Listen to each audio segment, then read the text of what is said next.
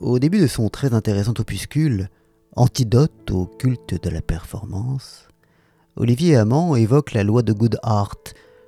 Quand une mesure devient une cible, elle cesse d'être fiable.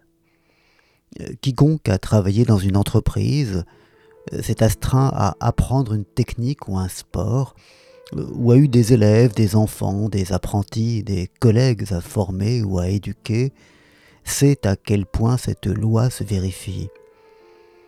Pour faciliter l'apprentissage, l'acquisition du bon geste, on donne des objectifs, on fixe des règles, on établit des mesures visant à suivre les progrès, on lance des audits pour vérifier les acquis, et dans bien des cas, le système se pervertit car ce qui avait été conçu comme une aide, un truc, une simple mesure, euh, devient un objectif en soi, et on cherche plus à cocher les cases de l'audit ou à respecter les règles établies qu'à atteindre vraiment le but initialement fixé. On est tombé dans un bachotage stérile. C'est ce qui illustre les grèves du zèle, durant lesquelles la lettre des règles est respectée, mais leur esprit oublié, ce qui conduit à la catastrophe. C'est aussi le paradoxe de la distinction dont parlait Bourdieu, la distinction ne consiste pas à connaître les règles du savoir-vivre et les codes, mais à les connaître et à les maîtriser assez pour savoir et pouvoir s'en affranchir. C'est ce qui la rend si élitiste et si difficile d'accès. Il ne s'agit en effet pas d'appliquer les règles, mais de jouer avec elles. Et ceux qui se contentent de faire ce qu'on leur dit, jamais ne passeront la porte du paradis il faut pouvoir s'affranchir des règles, mais on ne peut le faire bien qu'à condition de les connaître sur le bout des doigts.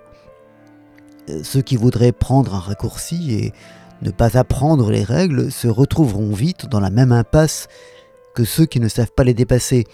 Il s'agit, et c'est un des grands enjeux de l'éducation, d'apprendre à écouter le maître ou la maîtresse pouvoir ensuite apprendre à le contester, apprendre à écouter pour pouvoir ensuite contredire.